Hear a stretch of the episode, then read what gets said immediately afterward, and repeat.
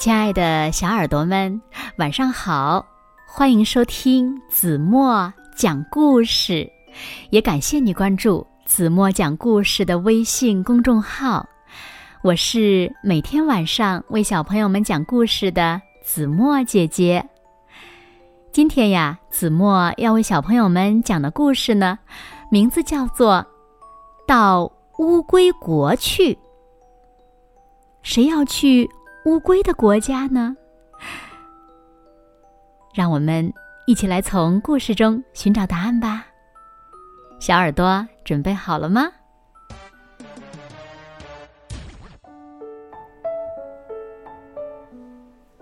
这是小兔子，这是小兔子第一次到乌龟国，它既兴奋又紧张。机场。大的不得了，差一点就迷路了。乌龟到底在哪儿呢？啊，看到了！乌龟，乌龟，我在这里。乌龟带小兔子穿过机场，来到火车站。月台上空空的，半只乌龟也没有。什么？下一班火车要一个月以后才会来？啊，很快的，这是我们最快的火车哟。从火车站走出去是宽敞的街道，小兔子兴奋的东张西望。嘿，我觉得你们乌龟国的每一只乌龟都长得一样耶，我都分不出来。会吗？餐厅的窗户正对着港口，小兔子一边转着椅子，一边看着安静的大海。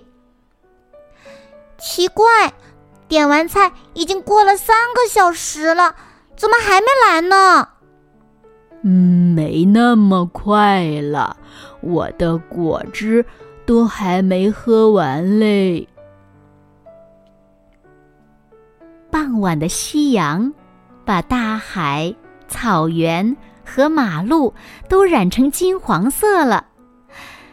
走了很久很久以后，小兔子终于忍不住了：“你家到底在哪里呀？”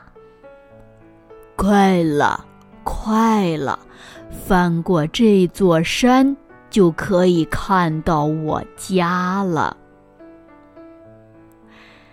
很晚很晚的时候，他们终于到了乌龟家。哇哦，你们家好大好漂亮耶！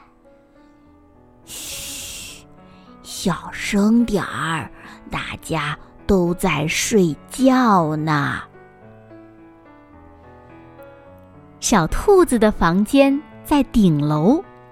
从窗户看出去，整片天空挂满了像钻石一样的星星。小兔子很想坐在床上看星星，但它一躺到床上就睡着了。第二天，乌龟带小兔子去一个很酷的地方。小兔子从头到尾都张大了嘴，哇哇哇！哇哇哇的叫个不停。乌龟说：“这可是一百亿年前的古迹哟。”风轻轻的吹过，蒲公英都飞起来。好美呀！乌龟和小兔子请路过的游客帮他们照相。来看这边，笑一个，跟我说“茄子”。耶，茄子，茄子。乌龟带小兔子去看电影。电影院里的座位很大。冷气凉凉的，很舒服。喂，你不要再睡了，你已经睡了六个小时了。嗯，天哪！这部电影还要演多久啊？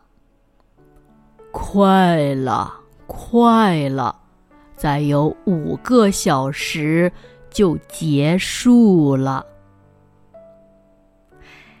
小兔子从来没泡过温泉，乌龟决定带它去见识一下。他们来到一间很古老、很古老的大众浴池。小兔子坐在池子里一动也不敢动。他想，这里的温度大概有一百度吧。小兔子回家的日子一天天接近了，乌龟带它去买特产，市场里有好多好玩好吃的东西。对了，前面还有一家店的饼干很好吃，我们去吃吃看。嗯，我们会不会买太多了呀？小兔子要回家了，它带着满满的礼物和乌龟坐上了公交车。窗外的风景看起来好熟悉呀，小兔子突然觉得很舍不得。飞机就要起飞了，乌龟轻轻地抱了抱小兔子。你现在还会觉得？我们乌龟国的每一只乌龟都长得一样吗？小兔子摇摇头。下次要再来玩哦。嗯，好的，你也要到兔子国来玩哦。这个时候，机场的广播响了：“各位旅客，很抱歉，刚刚飞机。”发生了一点小故障，我们正在努力抢修中，预计六个月后就可以起飞了。好了，亲爱的小耳朵们，今天的故事呀，子墨就为大家讲到这里了。那小朋友们在乌龟国修一次飞机小故障需要多久呢？快快留言告诉子墨姐姐吧。好了，那今天就到这里了。明天晚上八点半，子墨依然会在这里用一个好听的故事等你回来哦。你一定会回来的，对吗？那如果小朋友们喜欢听子墨讲的故事，不要忘了在文末点亮再看和赞，给子墨加油和鼓励哦。当然了，也希望小朋友们把子墨讲的故事分享给你身边更多的好朋友，让他们呀和你们一样，每天晚上八点半都能听到子墨讲的好听的故事，好吗？最重要的是呀，你们还可以一起讨论，一起回答问题哦。那现在，睡觉时间到了。小朋友们有没有刷牙、洗脸、洗脚丫子？有没有钻进被窝呢？现在呀，轻轻的闭上眼睛，一起进入甜蜜的梦乡吧。完喽。